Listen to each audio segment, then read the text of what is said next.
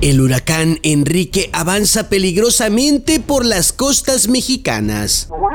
Por la sequía por la que el país atraviesa, el peligro realmente es para Enrique. De hecho, los estados mexicanos ya se están peleando por exprimirle a Enrique tanta agua como le sea posible. Y es que ante la sequía, el hecho de que una tormenta o huracán se pasee cerca de las costas mexicanas, eso resulta parecido a ver pasar a un cubetero con cerveza bien helada durante el mediodía. Autoridades meteorológicas también advirtieron que Enrique se debilitaba la tarde de ayer, por lo que la gente exclamó, mejor aún, entre más débil, más fácil les quitamos las cervezas al mentado Enrique.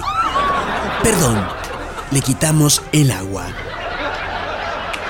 En más cerveza, quise decir, en más noticias.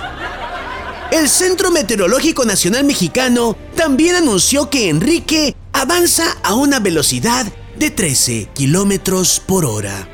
Hmm. Con esa velocidad, como que no se le ven a Enrique muchas ganas de querer llegar a ninguna parte.